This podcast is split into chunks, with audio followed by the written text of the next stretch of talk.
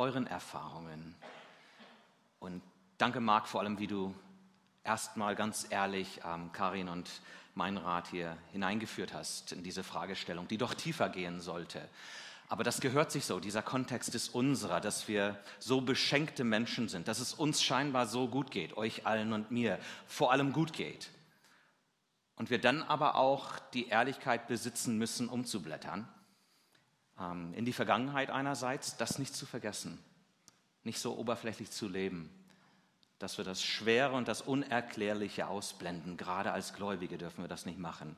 Und die einfache Tatsache, dass wir nicht mal wissen, was morgen wirklich sein wird oder sein kann.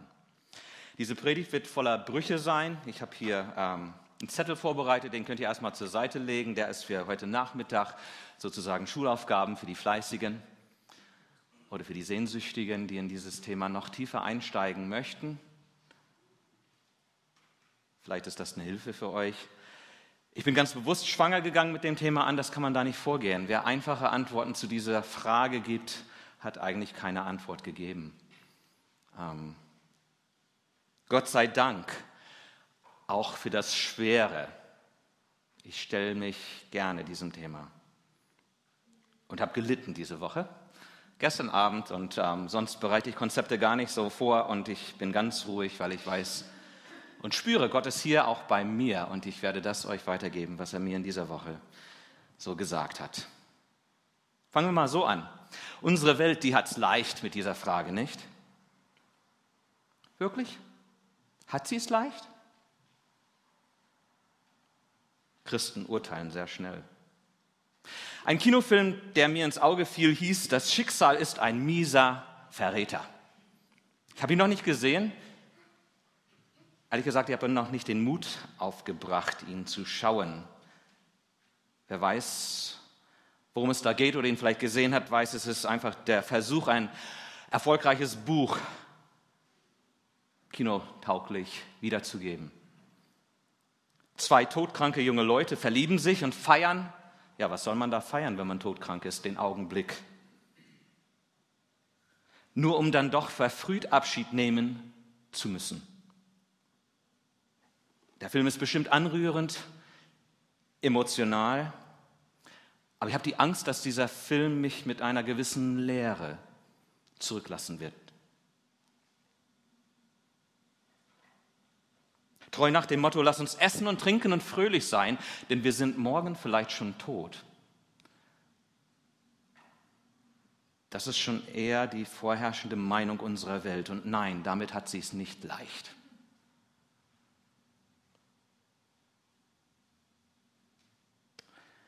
Mehr und mehr ist unsere Welt davon regiert und bestimmt den Augenblick, den Genuss zu sehen und sich an diese Nase heranführen, herumführen zu lassen. Das ist für mich mehr und mehr die westliche Lebensphilosophie.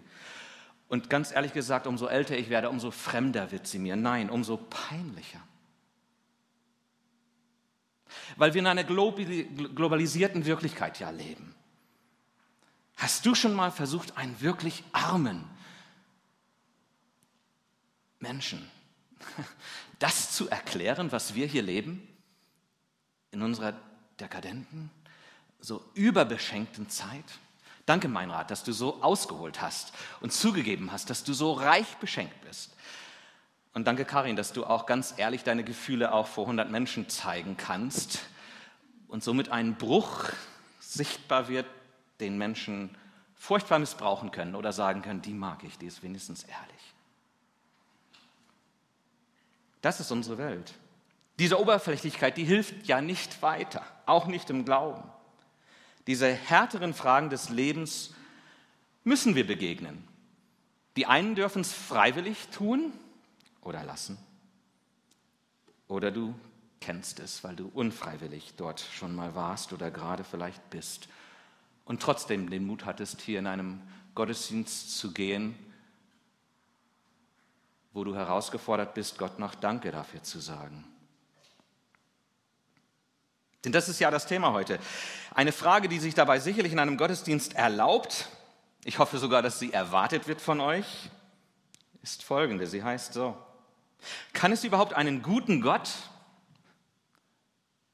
Oder muss ich sogar fragen, kann es überhaupt Gott geben, wenn er seinen Menschenkindern so Schweres, so Leidvolles, so Ungerechtes, wir nennen es ja dann sogar Unmenschliches, zumutet und wenigstens zulässt? Ich bin auf eine ganz neue Art und Weise auf diese Frage gestoßen worden in dieser Woche durch zwei Bibeltexte. Der eine ist kurz und in fünf Minuten erzählt, ihr werdet ihn jetzt hier sehen. Und der zweite Text nimmt dann den Rest der Predigt. Dieser Text, der war ähm, in der Tageslosung vor drei Wochen, glaube ich. Steht auf in Prediger 7, Vers 14. Irgendwann mal ist er da, er steht auch auf euren Texten, auf euren Zetteln. Freu dich, wenn du einen Glückstag hast. Freu dich, wenn du einen Glückstag hast. Und wenn du einen Unglückstag hast, dann vergesse nicht. Dann denke daran, Gott schickt dir beide. Und du weißt nicht, was als nächstes kommt.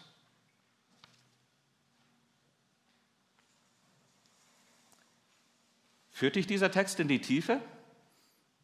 Magst du das, dass Gott verantwortlich gemacht wird für beides? Hältst du das aus, Christ? Oder packen wir die Frage einfach mal so an, das Schicksal. Und genau auf den Punkt, dein Schicksal. Dieses Sein, das du mit niemandem teilen kannst und je wirst. Und das dich so wunderbar einmalig macht.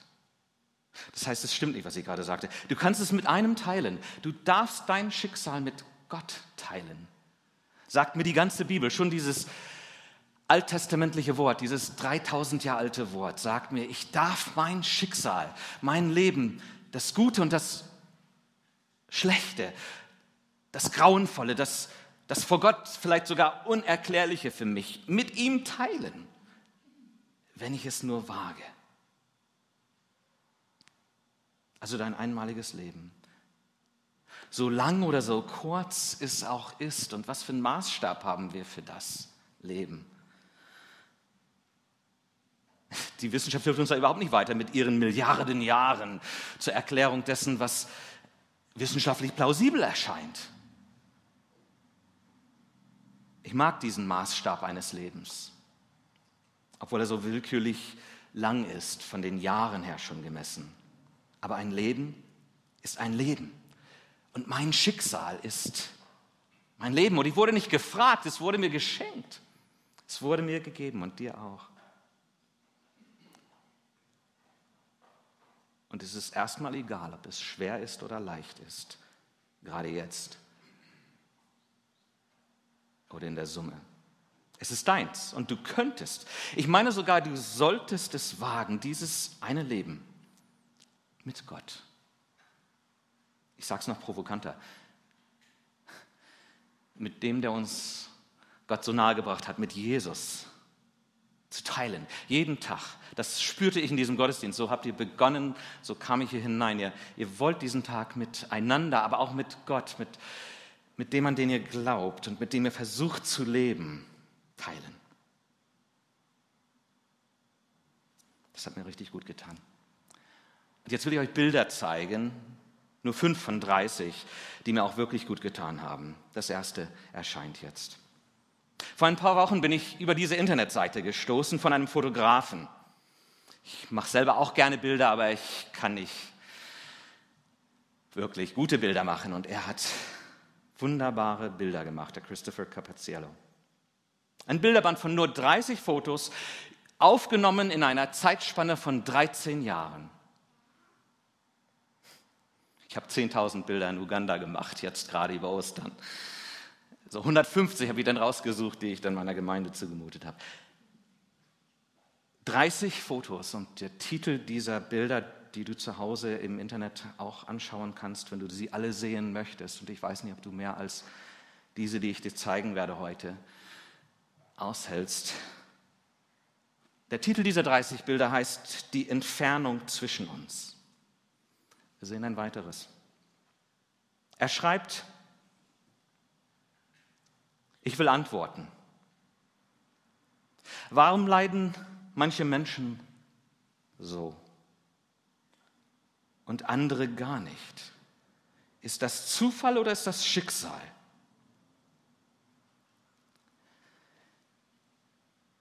Wie soll ich mit Leid umgehen?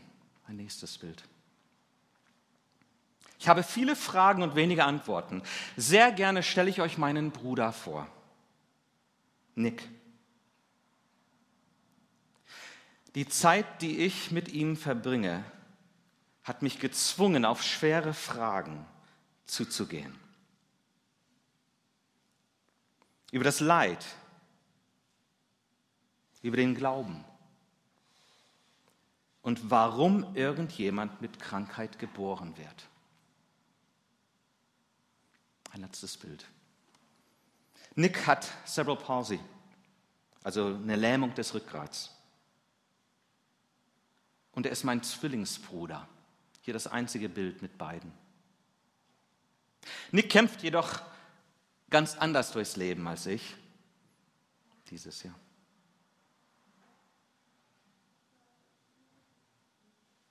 Vor kurzem sagt er zu mir, ich frage manchmal, wieso hat Gott mich so wie ich bin auf diese Erde gesetzt, mir dieses Leben, dieses Schicksal gegeben. Es fühlt sich so an, sagt Nick, als würde er meine Frage gar nicht beantworten wollen. Chris. Dennoch, ich werde nie wütend auf Gott. Wenn ich Cerebral Palsy nicht hätte, dann wäre ich ja eine andere Person.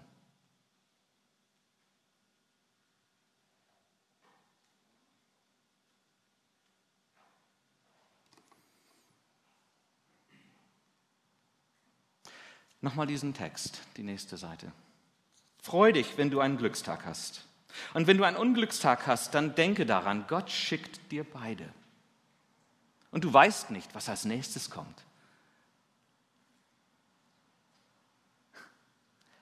Und ich frage mich, wenn ich diesen Text lange betrachte, und das ist gut so, ist es nicht wahr? Das darf ich akzeptieren. Nein, das muss ich akzeptieren, mein Schicksal.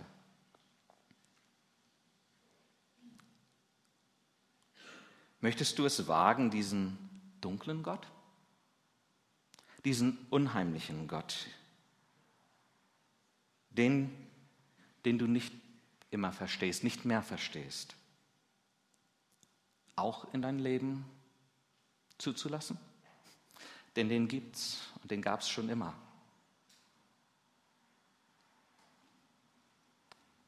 Und der ist unübersehbar in der Bibel. Vielleicht lesen wir sie deswegen so wenig. Und wir folgen manchmal ein dunkles Licht. Aber ist es deswegen kein Licht?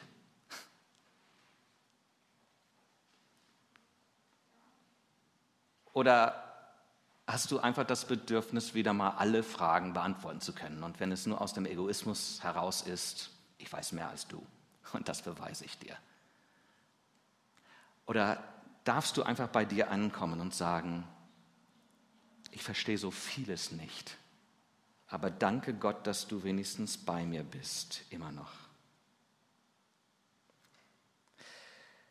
So schwer oder leicht diese Schicksalsfrage wiegt in deinem Leben und im Vergleich zu anderen, wie Karin du es gerade versucht hast, auch zu verstehen in dir, diese starken Emotionen und dein Wissen und auch deine Arbeitswelt, die ich auch ein bisschen kenne und respektiere, auszuhalten.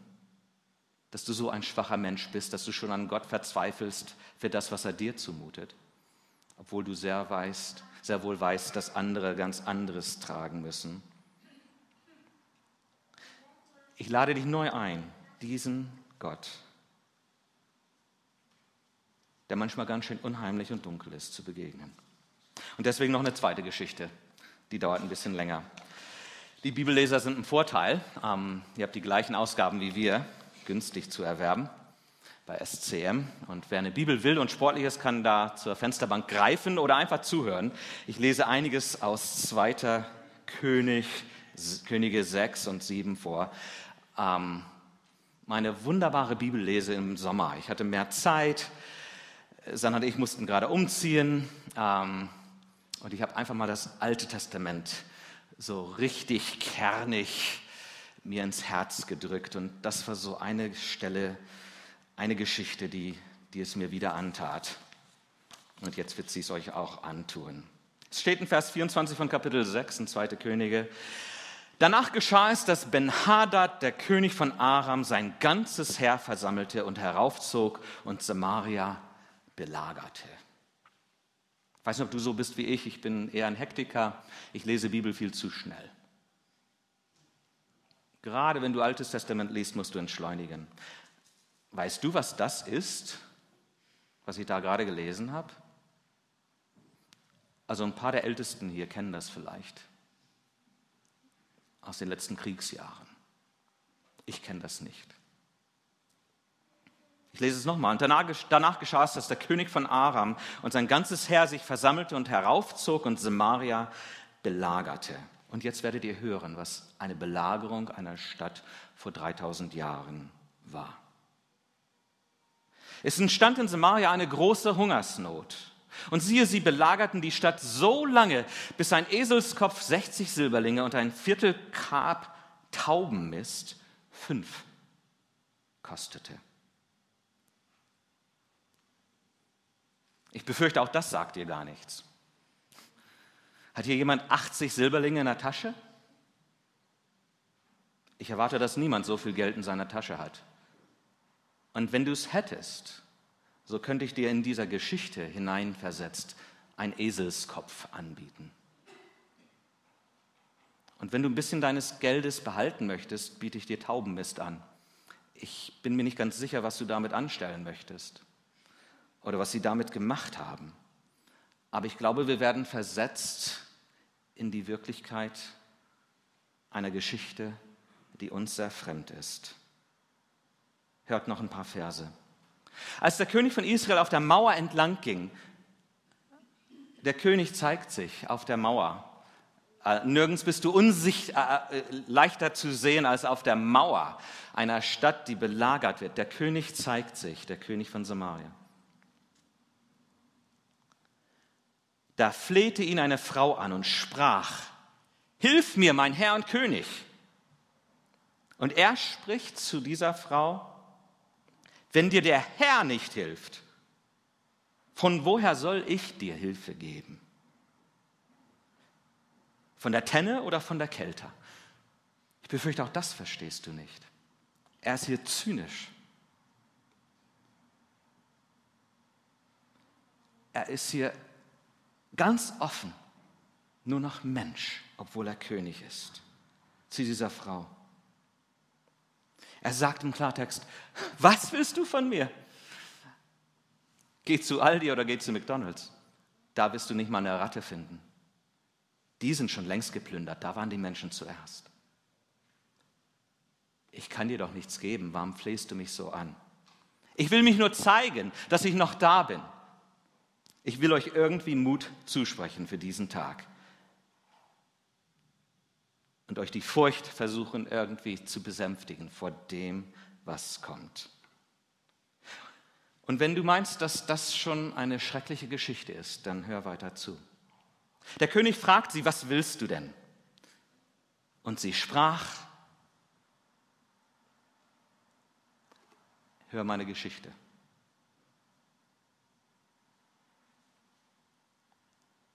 Diese Frau sprach zu mir, gib mir deinen Sohn dass wir ihn heute essen. Morgen wollen wir dann meinen Sohn essen. Wie bitte? Wie bitte?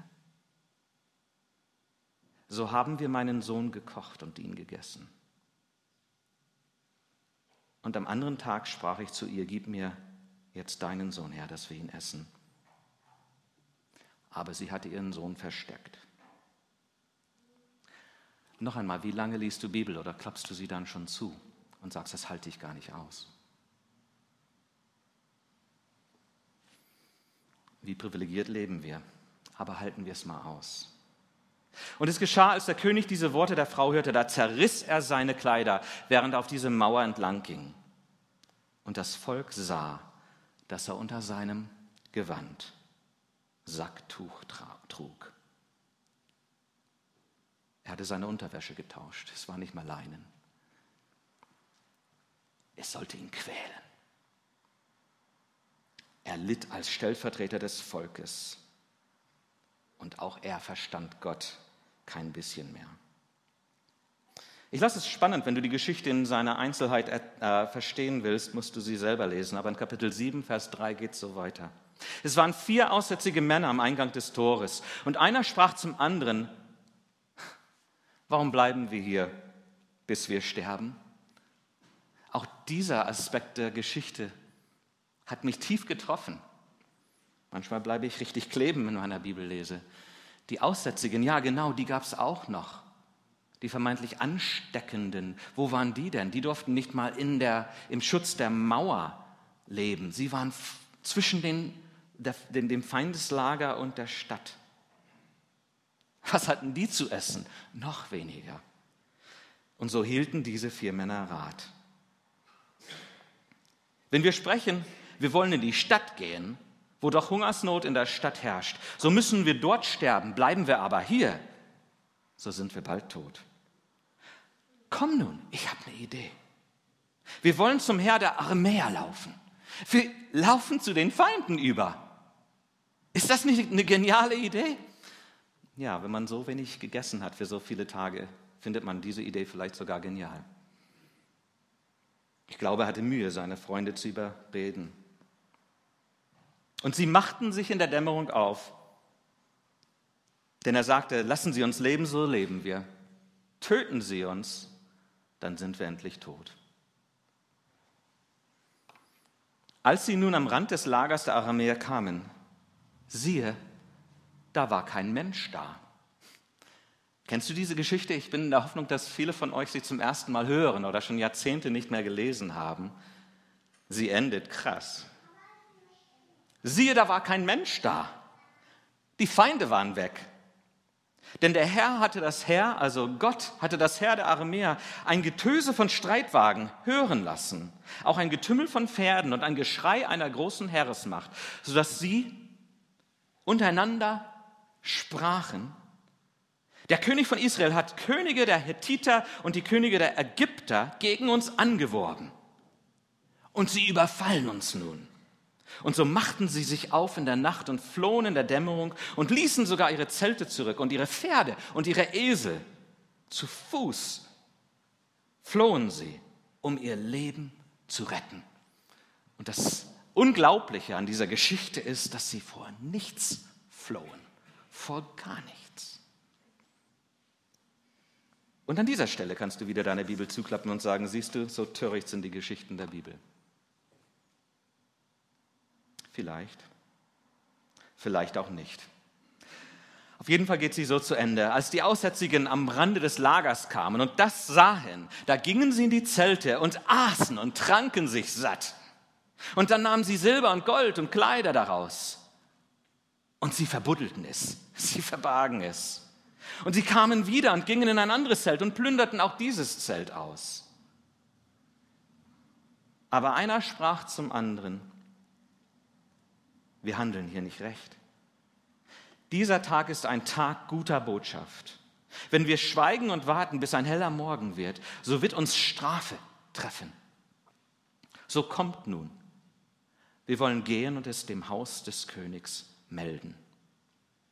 Und so kamen sie und riefen dem Torhüter der Stadt zu und verkündeten es ihnen und sprachen, wir sind zum Lager der Aramäer gekommen und siehe, es ist niemand da und man hört auch keinen Menschen. Sie müssen erst ihrer Angst begegnen. Man hört nur Pferde und Esel und die sind angebunden und die Zelte sind noch da, wie sie waren. Und er rief die Torhüter und man berichtete es drinnen im Hause des Königs. Und da ging das Volk hinaus, plünderte das Lager der Aramäer, sodass ein Maß Feinmehl ein Silberling galt und zwei Maß Gerste auch nur noch ein Silberling kostete. Nach dem Wort des Herrn. Gott setzte dem Leid eine überraschende Grenze. Eine Bibelgeschichte für Hunderte. Das ist Gottes Wort an uns. Krass verpackt in einem Geschehen, das wir gar nicht so richtig uns vorstellen wollen, außer dass wir es heute ganz neu erleben. Menschen werden geköpft, verschleppt vor laufender Kamera. Und wir merken, es ist noch nicht alles gut auf unserer Erde. Aber ich liebe diese Geschichte. Sie hat mich schon vor Jahrzehnten beeindruckt und ich habe sie richtig im Sommer wieder neu und lang gelesen, um sie tief in mein Herz einzugraben. Diese Geschichte, die so erklärungsbedürftig bleibt und mir doch Gott zeigt. In seinem Willen uns nicht allein zu lassen. Und in seiner Herausforderung, dass wir wirklich mit ihm rechnen und an ihn glauben, trotz allem. Ihr vergisst vielleicht, diese Aussätzige bleiben aussätzig. Ihr vergisst vielleicht, dass das Leben ganz normal weiterging. Dass es weitere Kriege geben würde und sollte. Und dabei vergessen wir dann auch immer wieder das, was uns so stark macht als Christen. Das, was Gott uns schenkt in solchen Leidenssituationen, wie in den schönen Tagen. Dass er wirklich da ist, dass er wirklich unsere Not sieht und dass er wirklich helfen kann, wenn er nur will. Und wenn er will, dann wird er helfen. Und wenn er nicht will,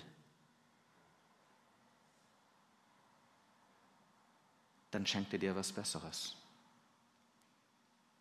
Ich mag es, wenn meine atheistischen Freunde mich fragen, weil sie im Internet sehen, dass ein paar Christen auf Facebook wieder mal feiern, dass irgendjemand wie ein Wunder Gottes nach einem Erdbeben, wo 10.000 Leute starben, gerettet wird.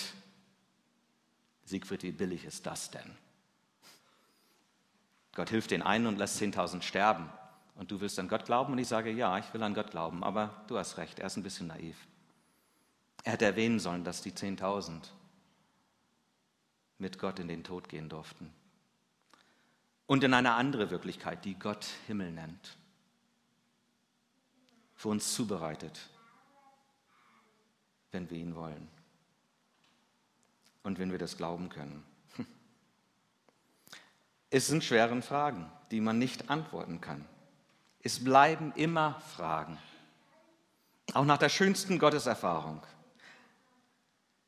müssen und sollen Fragen überbleiben. Und inzwischen habe ich gelernt, sie zu suchen und sie zu feiern, dass ich so bin. Dass mein Glaube nicht festzumachen ist an das, was ich mit Gott erlebt habe, sondern allein festzumachen ist an das, was Gott scheinbar ist und bleibt. Der, der vor alle Zeiten war, der, der über alles ist außerhalb von alles ist und doch uns so nahe gekommen ist in Jesus Christus. So spürbar wird jeden Tag, auch heute in diesem Gottesdienst. Das ist das Leben, das er uns anbietet. Wir sind noch lange nicht im Himmel, nicht in seinem Himmel. Das Leben, unser Leben, das bleibt und ist unser Schicksal. Wir wurden nicht gefragt. Aber das allein ist schon ein Grund zu feiern. Jetzt möchte ich euch ein Bild zeigen, das einzige Bild von unserer Tochter. Der Grund, warum ich hier bin, weil ich nach zehn Jahren Trauer und Freude ein paar Bilder ins Internet gesetzt habe. Wir haben hunderte Bilder solcher Gattung von Naomi, schon schwerst erkrankt und nicht mehr laufend, aber Frühstück genießend und mit Oma quatschend. Fünf Jahre hatten wir eine gesunde Tochter. 13 Monate hatten wir eine kranke Tochter. Und ihr, die ihr sie nicht kennenlernen durftet, seid im Nachteil. Sie war und bleibt ein Geschenk. Es bleibt was. In jeder Gabe Gottes. Und bei den Menschen, da keimt sich etwas Neues auf in uns. diese Hoffnung kann es wahr sein, dass unser Leben, so lang oder kurz es sein mag, tatsächlich nur eine Episode ist. Eine Episode ist auf einem sehr unruhigen Planeten, in einem Universum, umhüllt von Galaxien, die in ihrer Ordnung so unbestechlich klar sind, dass Wissenschaftler schwärmen und stundenlange Vorträge halten können, wie perfekt und wunderbar das alles ist. Und doch ist es so unruhig hier. Und es war auch so in unserer Tochter. Sie war voller Freude, aber manchmal auch voller Trauer, voller Spaß und Träumen, aber auch echte Tränen sind geflossen. Und ich sage es nochmal, es ist euer Verlust, sie nie gekannt zu haben. Doch sie wurde todkrank und so musste sie uns früher verlassen als andere. Aber sie lebte sechs Jahre. Und nach meiner Hoffnung war das erst der Anfang. Du kannst weitermachen.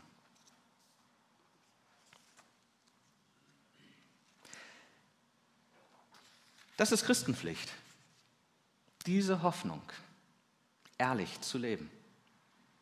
Hm. Und das ist schwer. Wir sollen und können gar nicht recht haben. Jede Frage ist hinterfragbar. Aber du und ich, wir könnten, wenn wir wollten, heute unser Leben mit diesem guten Gott, der uns so viele gute Gaben gibt, bewusst leben. Und morgen schon wieder und das ein Leben lang. Und ob es einen guten Tag gibt morgen oder einen bösen, weiß nur der Herr. Und das ist gut so. Und so meine ich, haben wir es besser als unsere Welt, als die Menschen, die ihren Vater noch gar nicht kennen. Und wenn sie mich fragen, dann sage ich, nein, ich verstehe in so vielem auch nicht.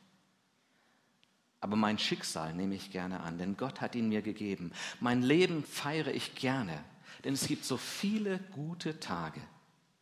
Ach ja, aber auch finstere. Und dann darf ich sogar klagen. Wusstest du, dass die meisten Psalmen Klagepsalmen sind? Es ist komisch, wie selektiv wir Pastoren Psalmen unseren Gemeinden zumuten. Und ja, ich glaube, es ist auch in Ordnung so denn wir dürfen aus der Hoffnung heraus leben. Das ist es, was auf euren Zetteln unten steht. Wie Paulus den Korinthern bekennt, weil wir solche Hoffnung haben, sind wir voll großer Zuversicht. Das sind Superlative in diesem Vers, das kann nur ein Griechischkönner. Ich bin nicht so gut da drin, vielleicht bist du noch ganz frisch, Thorsten. Euch auseinanderklabüstern, lass es euch einfach sagen. Paulus macht die Hoffnung groß. Und wir Christen machen sie leider manchmal sehr, sehr klein, um niemand zu enttäuschen. Mach die Hoffnung nicht klein. Mach sie so unvernünftig groß, wie die Bibel sie groß macht. Aber mach Gott nicht zu lieb,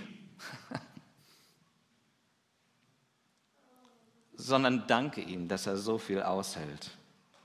Und so dürfen wir voll großer Zuversicht sein, dass trotz dessen, was dein Leben ausmacht oder das Leben anderer, du eine große Hoffnung hältst in deinem Herzen und bereit bist, deswegen bereit bist, nicht alleine zu leben, sondern mit Jesus, mit Gott eben, dem du dankst, tatsächlich für alles, weil er deine Frage beantworten wird, Heike auf eine Art und Weise. Ja, die ersten im Himmel geht. Ne?